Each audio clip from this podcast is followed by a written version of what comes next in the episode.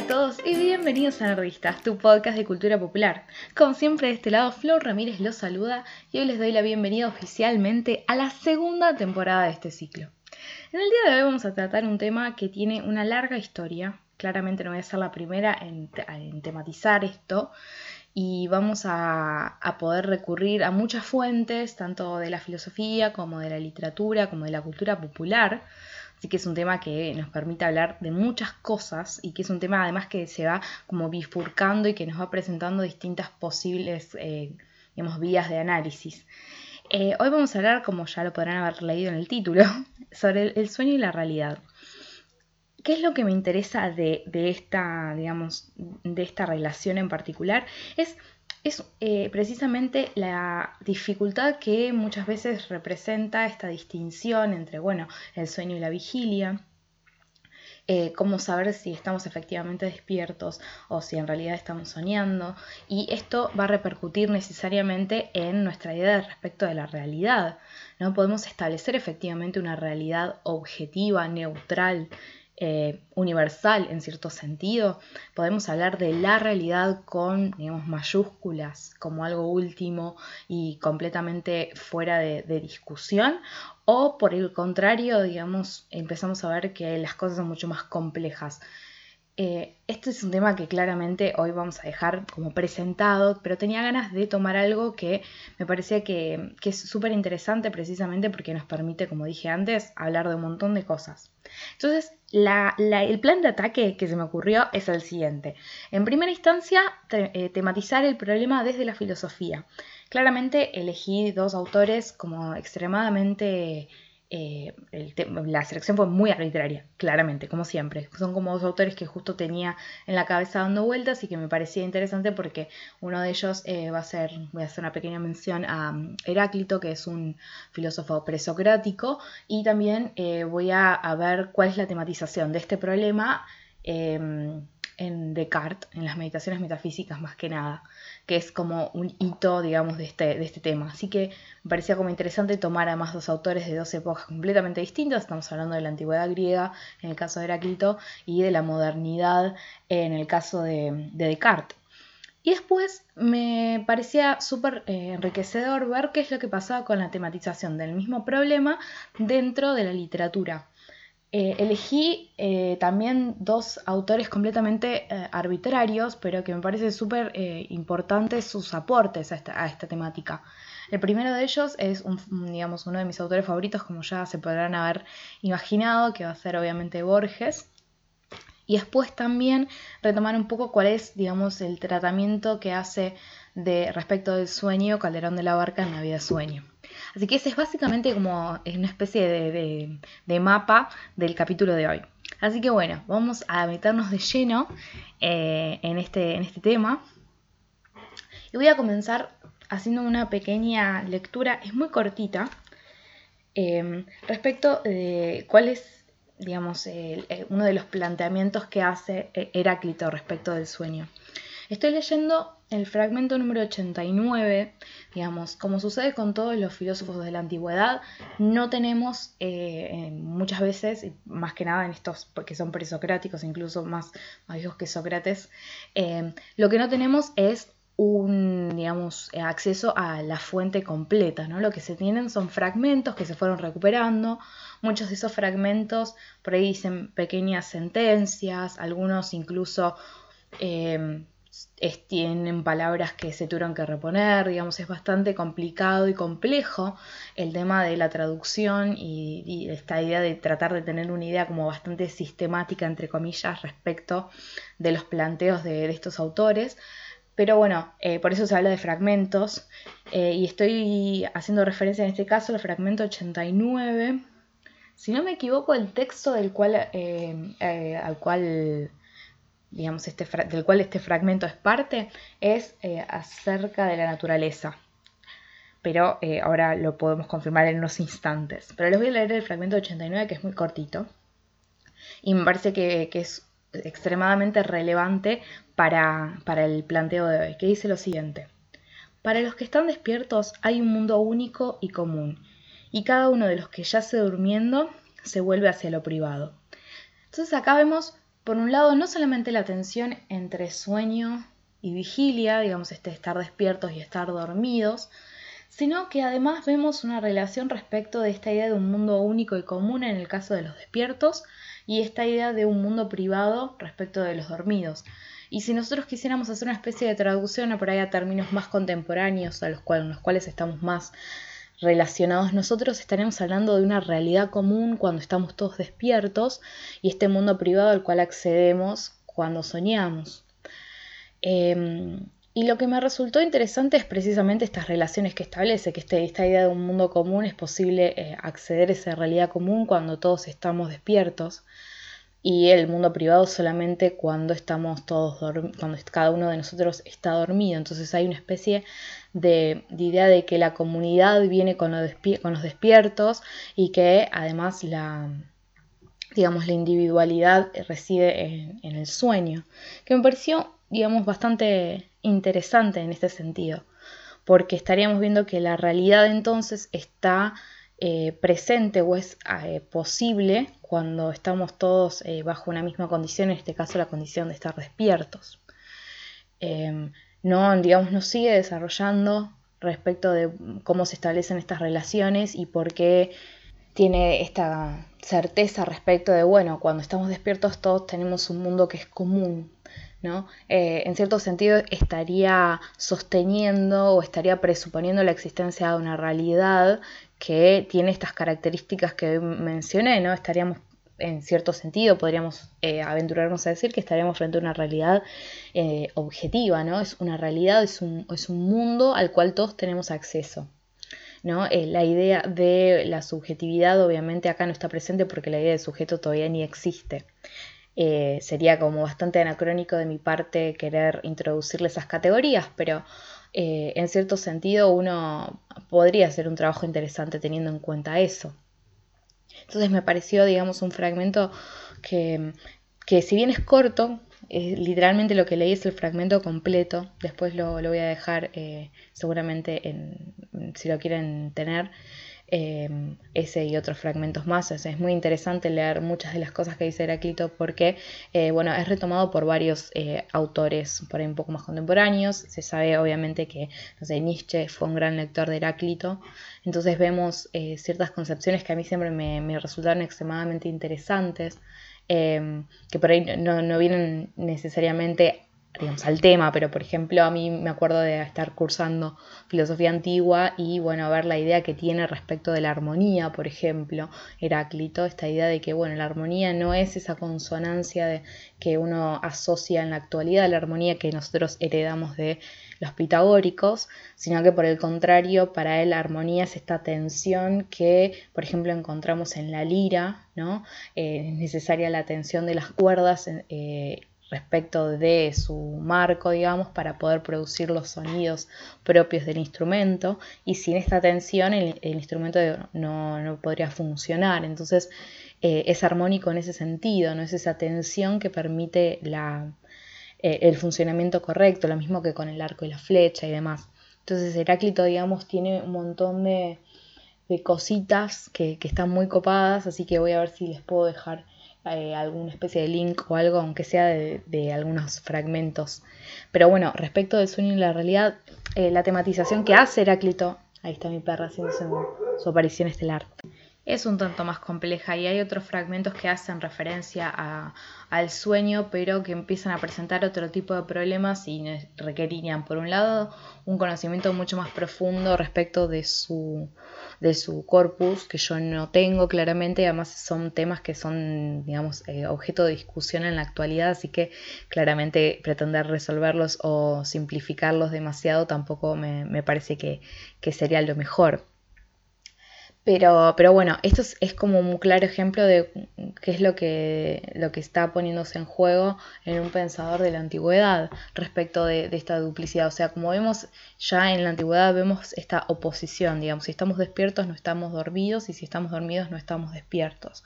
Son, digamos, es, es una, una, disyunción excluyente. Si se da una, necesariamente no se da la otra. Em, pero vamos a ver que hay tematizaciones como por ejemplo la que vamos a trabajar ahora respecto de Descartes, eh, respecto a este tema que hace Descartes, que tiene un montón de otras complejidades. Em, lo que voy a compartir con ustedes a continuación es una parte, em, digamos, em, del comienzo de la primera meditación metafísica de Descartes, como para meternos un poquito y saber de qué estamos hablando eh, en este texto de Descartes. Eh, tenemos que tener en cuenta que hay toda una, digamos, una metodología que propone Descartes Em, para poder llegar al conocimiento verdadero. Tenemos que entender en primera instancia que el contexto, digamos, en el cual Descartes escribe sus, sus textos es un contexto, digamos, de reforma religiosa, es un contexto en el cual, digamos, ahí empiezan a darse un montón de cambios, entonces todas esas cosas que, digamos, eh, ese, por ejemplo, ese poder que tenía la, digamos, la idea de Dios y demás, que regía la, cotidianidad, por ejemplo, en la Edad Media, empieza a perder eh, fuerza. Entonces, es, un contexto en el cual es muy común ver que me falta una especie de eh, camino certero que nos permita el conocimiento. Es como como que hay una especie de, esa idea de, bueno, estamos medio perdidos y no sabemos para dónde arrancar. Es más o menos ese el, contexto, digamos, en el cual Descartes escribe. Es un contexto además que fue muy propicio para eh, que vuelva a tener eh, mucha importancia eh, el escepticismo, el escepticismo que, es una, digamos, una corriente filosófica que, que viene desde la antigüedad griega eh, empieza a tener nuevamente muchos adeptos durante este, los primeros eh, años de, lo que es la edad moderna, digamos. Y mm, lo, que, lo que, digamos, tenían como característica principal los escépticos, eh, si bien hay distintos tipos, cosas que no no me voy a meter en el día de hoy por lo menos, tienen que ver precisamente con eh, esta idea de, bueno, abstenerse de la abstención del juicio, buscar la, esa especie de, decir, bueno, no me voy a comprometer con nada porque no tengo posibilidades de conocer nada, em, o porque es algo que me excede completamente, entonces darle mi aprobación o no, digamos, el decir esto es verdadero o esto es falso, no tiene sentido, ¿no?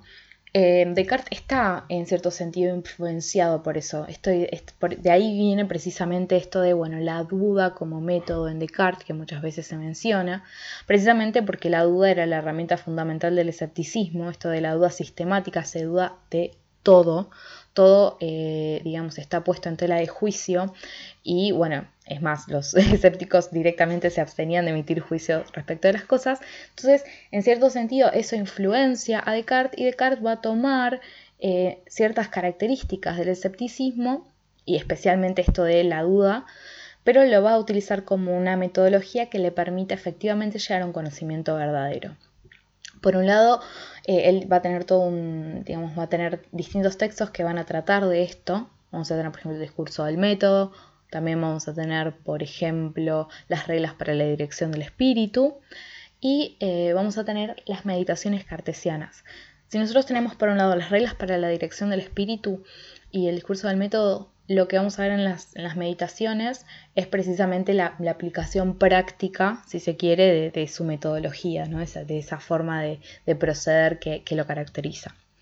Entonces, digamos, escribe con esa idea digamos, de, aplicar el método las meditaciones metafísicas. Es un texto muy lindo, se los recomiendo.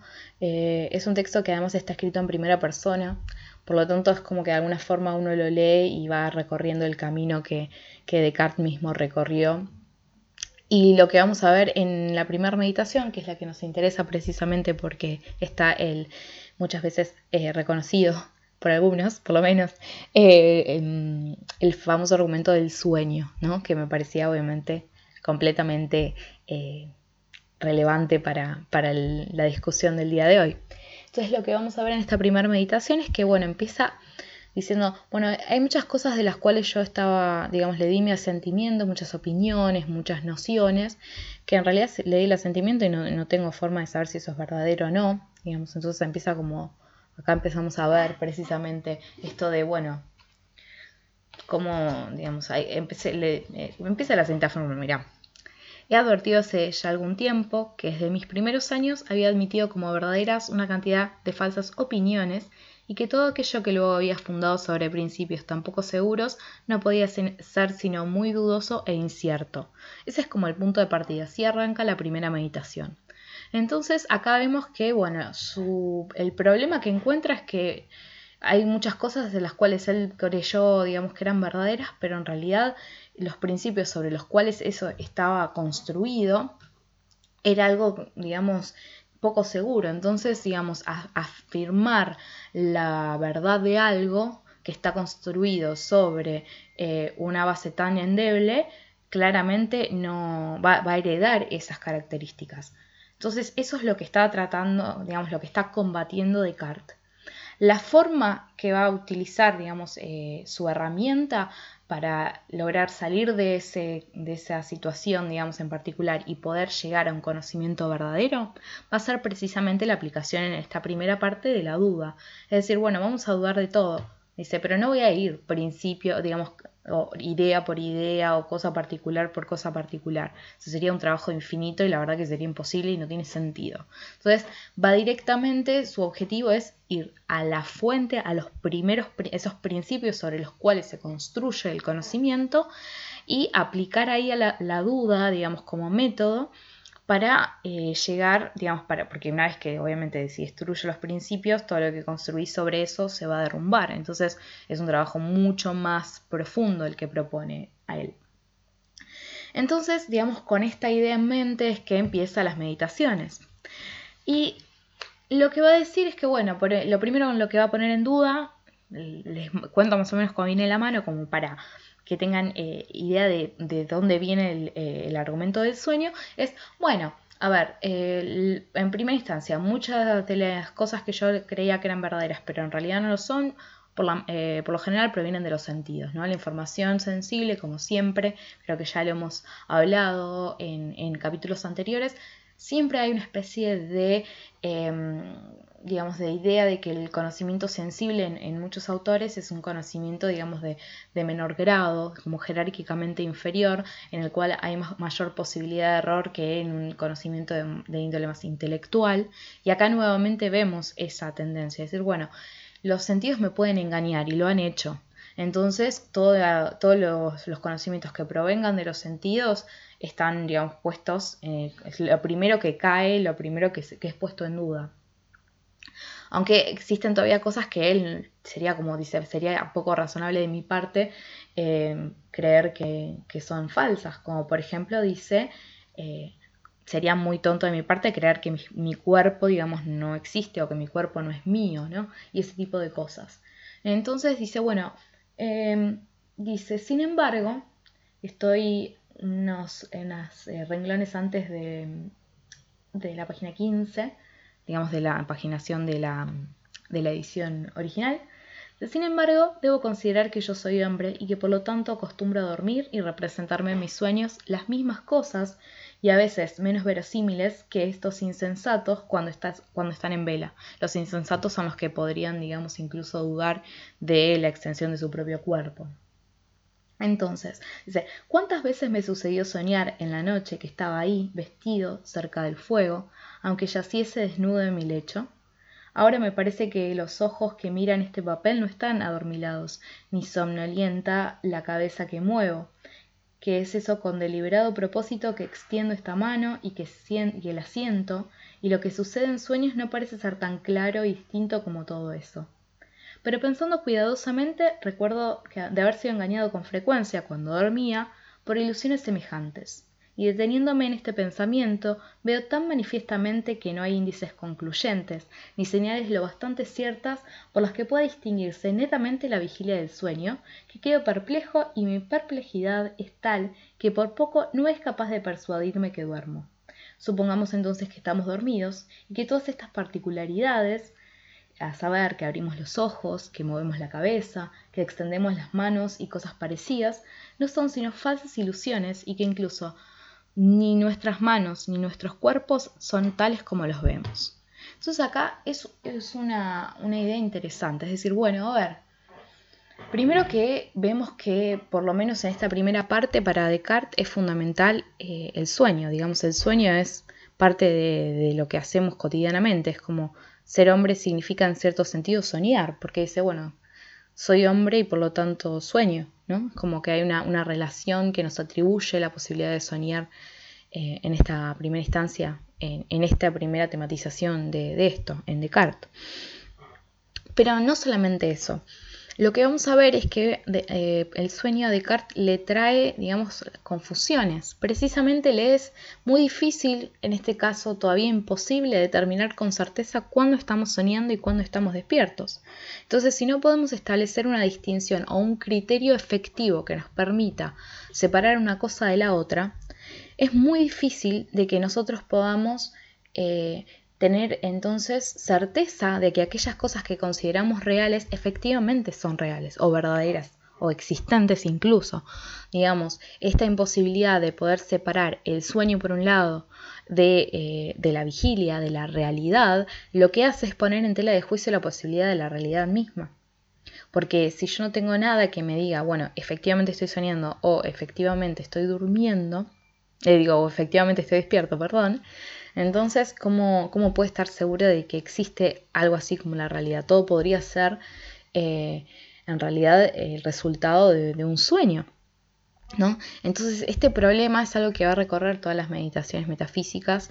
Claramente, bueno, en esta primera meditación, Descartes va, eh, a, través de distintos argumentos, va poniendo en tela de juicio absolutamente todo hasta que nada se salva, ni siquiera eh, algo que es fundamental en Descartes, que es la idea de Dios. La idea de Dios cae al final de la, de primera meditación, entonces cuando llega la segunda meditación, eh, parte de que, bueno, no existe nada, ¿no? Es como que no, o, no puede estar seguro de la existencia de absolutamente nada, ya sea corpóreo, ni, incluso las ideas, eh, digamos, tan fuertes como idea, la idea de Dios y demás, y es así, digamos, que logra llegar a la primera verdad, que es que incluso si está siendo engañado, incluso si está equivocado, eh, incluso ante todas estas como como imposibilidades que, encuentra Descartes de, de, poder tener certeza sobre algo, incluso en ese, en ese punto es algo, entonces en tanto eh, es algo que, es susceptible de que le pase todo eso, entonces eh, en tanto eso suceda, existe, ¿no? Y es así como, bueno, de a poco va llegando esta idea del cogito ergo es decir, pienso, luego existo. Pero me pareció interesante, ¿sí? Obviamente, como se podrán dar cuenta, es un tema extremadamente complejo, es un tema que acarrea un montón de otros temas eh, alrededor y que nos permiten hablar de un montón de cosas. Pero quería como, como tener una especie de, sustento bastante claro, eh, como que tuvieran una idea un poco más, más profunda de por lo menos cuáles eran, digamos, las ideas que yo tenía dando vueltas a la cabeza a nivel filosófico cuando pensaba este, este problema. Obviamente, si a ustedes se les ocurren otros autores, que los hay y muchos y muy interesantes y por ahí tienen incluso visiones distintas que, digamos que contrastan y que discuten en cierto sentido con, ya sea con, Heráclito o con, Descartes inclusive, eh, me encantaría que, me cuenten. Eh, me parece que en la parte, digamos, filosófica vamos a dejarlo acá porque si no es como que puedo seguir hablando y ya vamos como 20 minutos de podcast y todavía no llegamos a la segunda parte que también me parece que eh, está buenísima y, que es extremadamente interesante como, como, esta primera. Así que bueno, antes de pasar al segundo bloque, digámosle, eh, Quiero tomarme dos segunditos para recordarles a todos que si se quieren poner en contacto conmigo lo pueden hacer, como ya saben, por todas las redes sociales. Estoy en Facebook, estamos en Facebook, en Tumblr, en Twitter, en Google Plus, en Instagram. En todos esos lugares nos pueden buscar como Somos Nerdistas. Van a ver nuestro logo. Ahí se pueden poner en contacto conmigo, ya sea publicando los muros o tuiteándome. Me pueden también escribir a mi eh, Twitter personal, arroba floren, es F-L O R-E-N. Es más complicado decirlo que escribirlo, pero bueno, eh, también se pueden poner en contacto eh, por, ahí.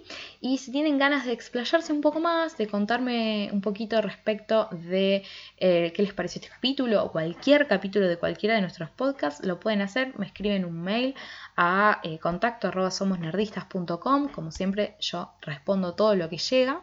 Y si no, eh, como última opción, también pueden entrar a www.somosnerdistas.com. En la parte de contacto me pueden dejar ahí un mensaje y esa es otra forma de ponerse en contacto conmigo. Así que bueno, eh, ahí terminamos con los parroquiales. Como siempre, muchas gracias a todos los que se ponen en contacto conmigo a través de todos esos lugares porque me encanta recibir sus mensajes, sus, eh, sus sugerencias, sus opiniones y me encanta cuando estamos, se abre el debate y la discusión.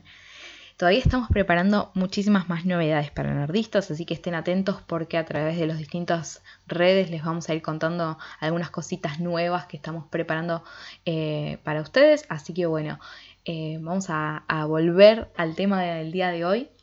Eh, y esta vez vamos a hacer un cambio y nos vamos a ir a la literatura en primer lugar y después vamos sí a ir a la cultura popular.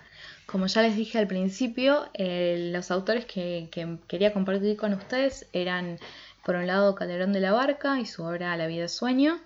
Y con el que voy a empezar, que es eh, una de mis autores favoritos, como ya lo dije y ya lo saben, que es eh, Jorge Luis Borges. Eh, es una, una de, digamos, el cuento que, al cual voy a hacer referencia se llama Las ruinas circulares y está, lo pueden encontrar en su libro Ficciones. pertenece originalmente al Jardín de los Senderos que se bifurcan, es un cuento muy cortito, es hermoso y está completamente construido alrededor de esta idea de, bueno, del sueño, la realidad y ese tipo de cosas que estamos hablando hoy. Eh, les voy a leer algunos fragmentitos porque me parece que la forma en la cual, eh, obviamente, la, mano maestra que tenía Borges para escribir me parece extremadamente mágica, me parece una cosa de fuera de este mundo. Em, pero además eh, es muy interesante las palabras que usa, cómo está construida la prosa y cómo se, cómo tematiza precisamente estos problemas, digamos, o, estas, eh, digamos, como estas ideas filosóficas, porque además como ya los que escucharon los capítulos anteriores, en, creo que es el capítulo 5, el que hablo de Borges, si no lo escuchaste, lo puedes hacer. Eh, digamos, él tiene una, conexión bastante cercana con la filosofía y con la literatura en general, la cultura en general, un erudito con todas las letras. Eh, lo que básicamente cuenta Ruinas, Ruinas Circulares es la historia bueno, de, un hombre que dice en un momento el, el objetivo está muy bien descrito, dice, el propósito que lo guiaba no era imposible, aunque sí sobrenatural. Quería soñar un hombre, Quería soñarlo con integridad minuciosa e imponerle la realidad. Ese proyecto mágico había agotado el espacio entero de su alma. Si alguien le hubiese preguntado su propio nombre o cualquier rasgo de su vida anterior, no habría acertado a responder. Entonces acá vemos la idea de que, bueno, hay un hombre, una especie de mago, que tiene este propósito particular. Entonces dice, digamos, esta idea de, bueno, quería soñar un hombre. Y dice, al principio los sueños eran caóticos, poco después fueron de naturaleza dialéctica. El forastero se soñaba en el centro de un anfiteatro circular que era de algún modo el templo incendiado. Números de alumnos taciturnos fatigaban eh, las, gradas, las caras de los últimos pendían a muchos siglos de distancia y a una altura estelar, pero eran del todo precisos. El hombre les dictaba lecciones de anatomía, de cosmografía, de magia, los rostros escuchaban con ansiedad y procuraban responder con entendimiento, como si adivinara la importancia de aquel examen, que redimiría a uno de ellos de su condición de vana apariencia y lo interpolaría en el mundo real. El hombre, en el sueño y en la vigilia, consideraba las respuestas de sus fantasmas. No se dejaba embaucar por los impostores, adivinaba en ciertas perplejidades una inteligencia creciente. Buscaba un alma que mereciera participar del universo. Esta idea de que, bueno, está buscando a alguien para traerlo de alguna forma al mundo. Eh, a mí cada vez que, leía esto me hacía acordar a, obviamente, eh, en, en, la Biblia esta idea de, bueno, y Dios con la palabra trae al hombre al ser, ¿no? Entonces esta idea de que, bueno, las cosas son en tanto hay alguien que, que las trae al ser, esta idea de, creamos creadora. Eh, en este caso no, no, no es ex nihilo, no es de la nada, pero hay, digamos, una actividad creadora en, el sueño, digamos, el, sueño como un espacio creativo que permite este tipo de, especie de manipulación de, las cosas eh, particular, como digamos, como un espacio eh, digamos, cabalmente distinto de la realidad que nos permite accionar de un modo determinado que por ahí en la realidad no se puede. Entonces esta idea de, bueno, busco soñar un hombre y es como una especie de, buscar eh, entre todo eh, el abanico de posibilidades que, que, aparece en el sueño, buscar uno que, digamos, tenga todo lo que se necesite para traerlo al ser, ¿no? Esta idea de buscar un alma que mereciera participar en el universo. Acá también vemos como una cierta jerarquía, ¿no? Este hombre que es que busca soñar un hombre tiene un poder particular porque le permite traer a la realidad eh, algo que, no es real, ¿no? Que es, o que parecería ser irreal, que es aquello que sueña. Dice una tarde, ahora también las tardes eran tributarias del sueño, ahora no velaba sino un par de horas en el amanecer licenció para siempre el vasto colegio ilusorio y se quedó con un solo alumno. Entonces pasa a describir cómo era este alumno particular y dice, hasta que actualmente dice, sin embargo la catástrofe sobrevino. El hombre, un día, emergió del sueño como de un desierto viscoso. Miró la vana luz de la tarde que al pronto confundió con la aurora y comprendió que no había soñado. Toda esa noche y todo el día la intolerable lucidez del insomnio se abatió contra él. Nuevamente esta idea de que, bueno, en el sueño eh, no somos completamente lúcidos porque, como vemos, la lucidez eh, aparece cuando está despierto, ¿no? Es como como esta nuevamente, como que son, digamos, dos cosas completamente distintas. Él se, como que el personaje se comporta de formas distintas en el ámbito del sueño y en el ámbito de la realidad. Em, comprendió que el empeño de eh, modelar la materia incoherente y vertiginosa de que se componen los sueños es el más arduo que pueda cometer un varón, aunque penetre todos los enigmas del orden superior y del inferior, mucho más arduo eh, que tejer una cuerda de arena o que amonedar el viento sin cara. Comprendió que un, fracaso inicial era inevitable.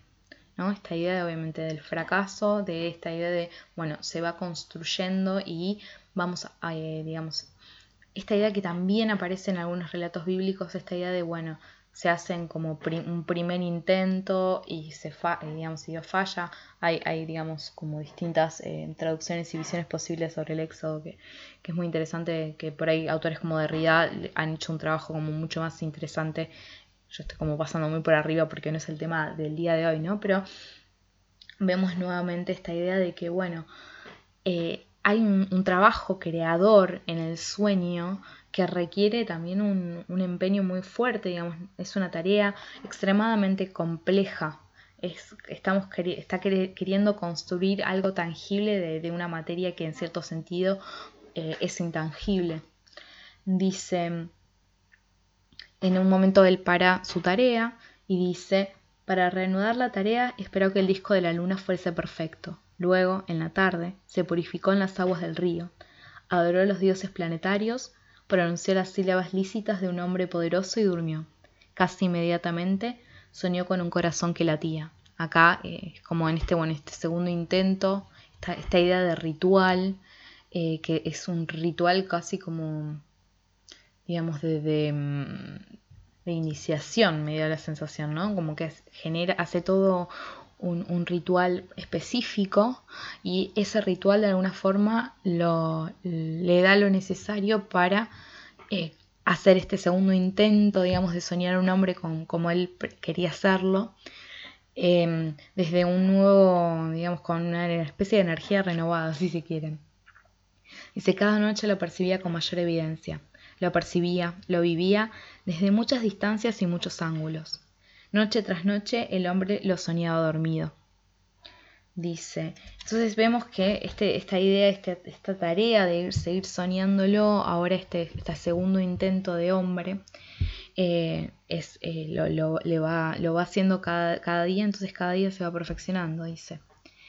Le eh, una vez instruido en los ritos, lo enviaría al otro templo despedazado, cuyas pirámides persisten aguas abajo, para que alguna voz lo glorificara en aquel edificio desierto. En el sueño del hombre que soñaba, el soñado se despertó.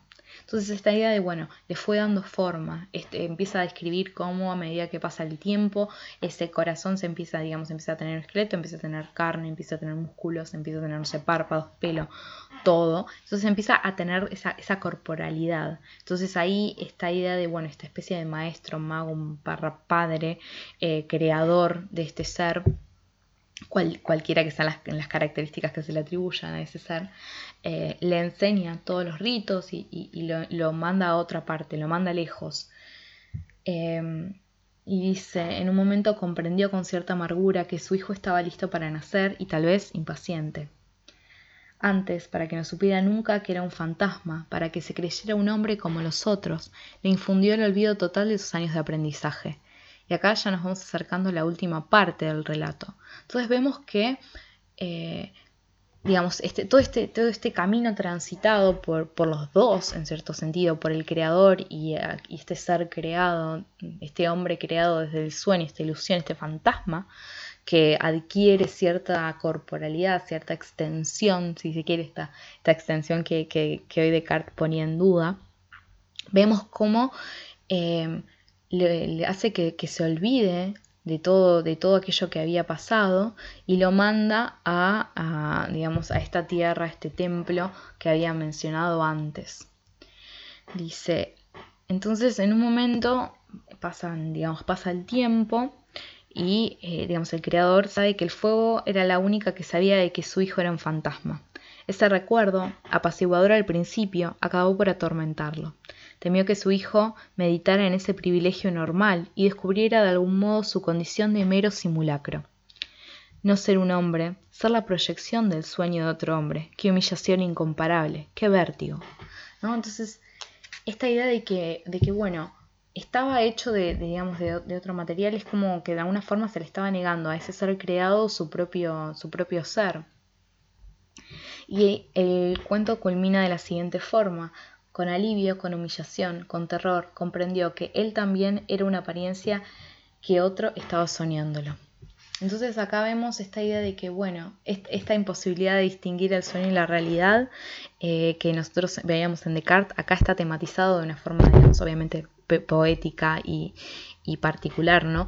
Pero es, la misma idea, es decir, bueno, él creyéndose que estaba despierto, en realidad estaba soñando, y no solamente que ni siquiera se podría decir que estaba soñando, estaba siendo soñado por un otro, ¿no? Entonces esta idea de que, bueno, cada, cada hombre eh, podría ser el, digamos, el sueño de otro hombre y así, digamos, podríamos ir hasta el infinito. Entonces la existencia de las cosas por ahí incluso podría ponerse en, tela de juicio.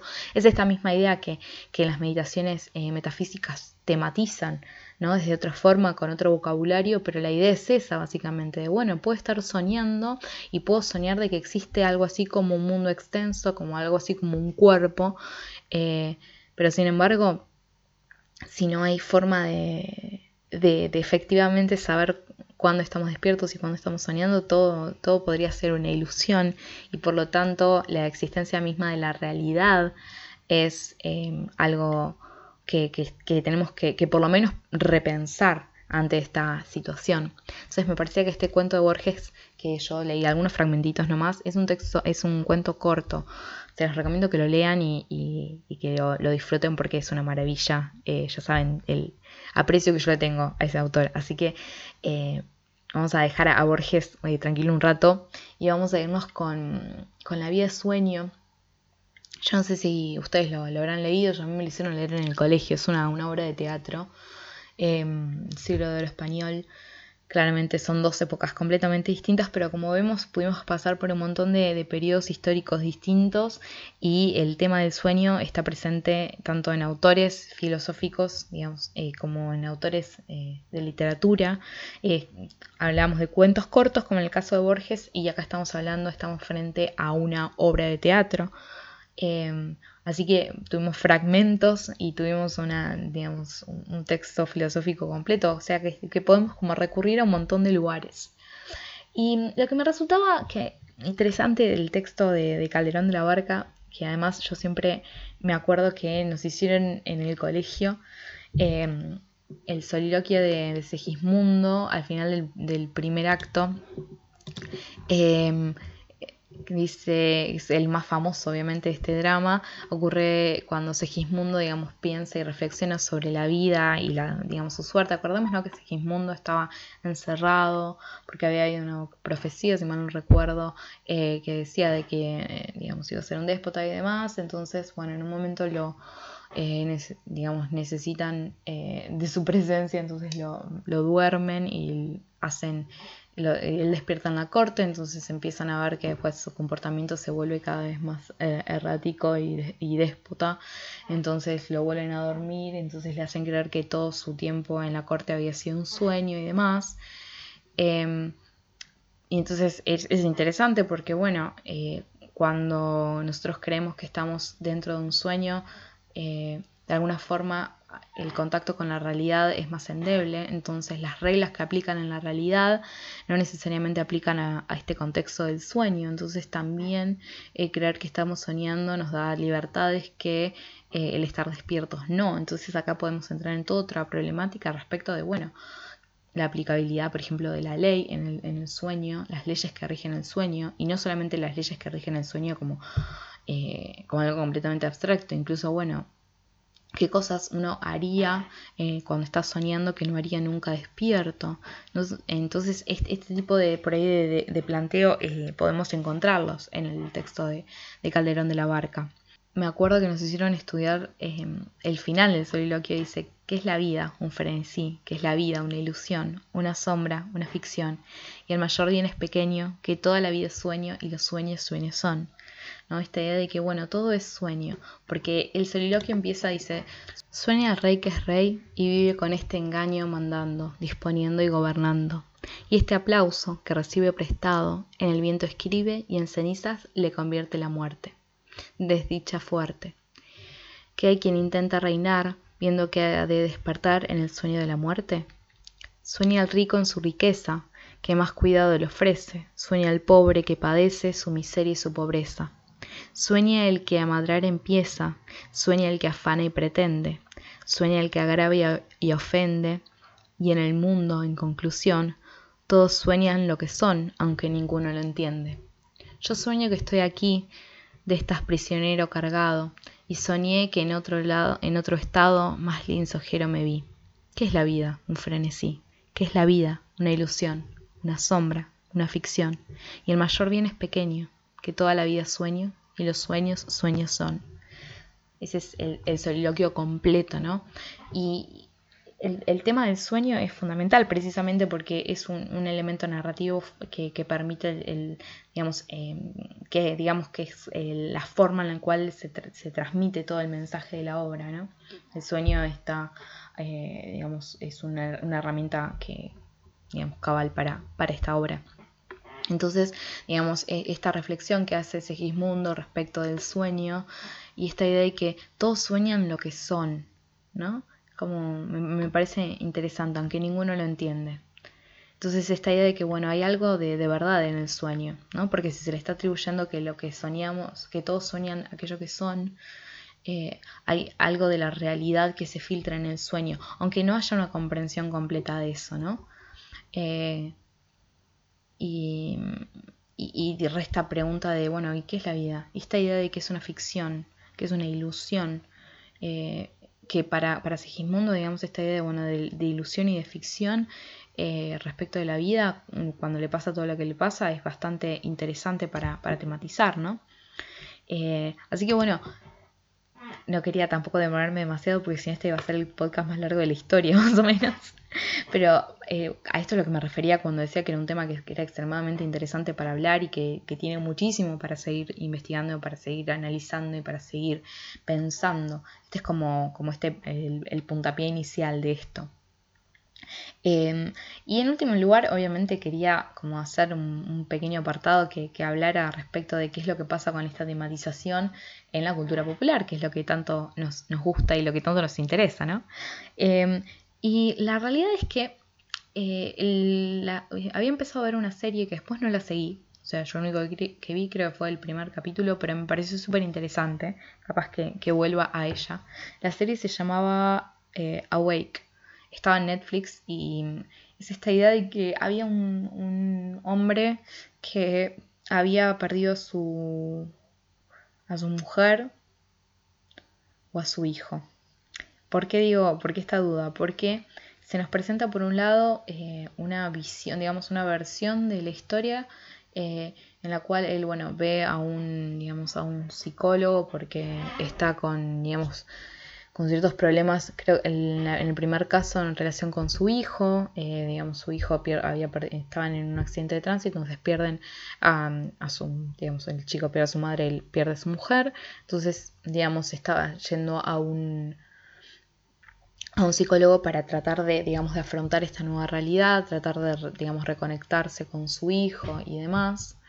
Y él lo que dice básicamente es que está teniendo sueños en los cuales em, está viviendo otra realidad, si se quiere, en la cual el que está muerto no es su hijo, no es su mujer, sino su hijo. Entonces, en, esa segunda realidad, eh, comillas, si me estuvieran viendo verían todas mis comillas eh, dando vueltas por acá, en esta especie de segunda realidad en la cual el que muere es el hijo y no la esposa, lo que vamos a ver es que también están obviamente afrontando esta nueva, este, esta nueva situación y él también concurre a, un, a, una psicóloga, ¿no? Entonces, lo que, la realidad es que no se sabe, por lo menos obviamente yo solamente vi el primer capítulo, si ustedes lo vieron, podrán, eh, sabrán mejor que yo, no se sabe cuál es la realidad mayúscula, digamos, eh, y cuál es eh, el sueño, porque además lo que sucede es que él es detective y lo que va, sucediendo es que ciertas cosas que aparecen en una de esas realidades le, sirven para resolver casos que aparecen en, en la realidad dos, vamos a poner realidad uno, ponerle que vea ciertos detalles respecto de, como que ve cierta información que después cuando está despierto, comillas, comillas, en la realidad 2, eh, él como que accede a esa información y le sirve para resolver casos, ¿no? Entonces, acá es extremadamente interesante porque vemos eh, que, bueno, a ver, ¿cómo podemos establecer eh, la realidad? ¿No? Eh, qué cosas eh, son reales, qué cosas no. Eh, y entonces empieza, encima en, cada uno de estos mundos, de estas realidades, hay un psicólogo que lo está acompañando. Entonces, en realidad, todo parecería indicar que hay un, digamos, hay un psicólogo que es verdadero y otro vendría a ser un psicólogo soñado. Sin embargo, no sabemos cuál de ellos es. Y también podría estar sucediendo que, no sé, él esté en coma y que en realidad esté soñando en todo el tiempo, ¿no? Y que estas dos realidades como separadas en realidad... Em, sean los dos productos de su imaginación.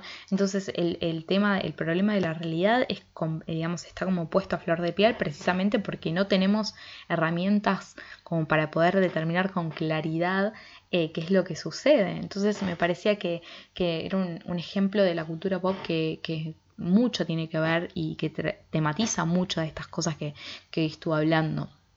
Y por último también como otra mención posible, Em, hay un capítulo al final de la quinta temporada, no, perdón, de la cuarta temporada de Buffy, eh, eh, que viene, sí, viene justo al final, o sea, es como una especie de, viene todo el, desenlace, digamos, del arco principal de la temporada en el anteúltimo capítulo y en el último es como todo un gran, eh, un gran sueño ¿no? Y esta idea de, bueno, eh, la cazadora que tiene sueños proféticos, eh, ¿no? ¿Qué pasa entonces en esos casos? ¿Hay entonces conexión entre sueño y realidad? ¿Esa conexión en qué está basada? No sabemos. Eh, porque, porque, digamos, esta idea de, bueno, sueños proféticos, por ejemplo, aparecen en muchos, muchos lados y ustedes tendrán muchísimos mejores ejemplos.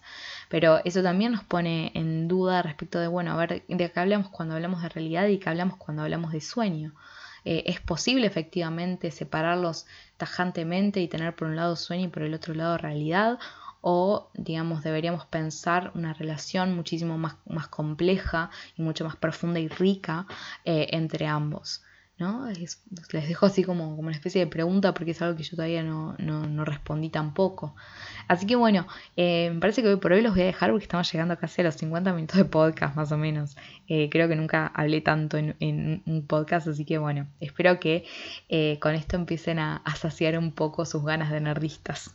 Así que bueno, como ya saben, cualquier cosa se pueden poner en contacto conmigo y por favor pónganse en contacto conmigo, me encanta recibir sus sus ideas y sus, eh, no sé, sus pensamientos es súper enriquecedor y la verdad que es una de las cosas que más me gusta de, de, hacer este, este podcast. Así que bueno, como siempre, los espero la semana que viene en un nuevo episodio de Nerdistas, tu podcast de cultura popular. Hasta luego.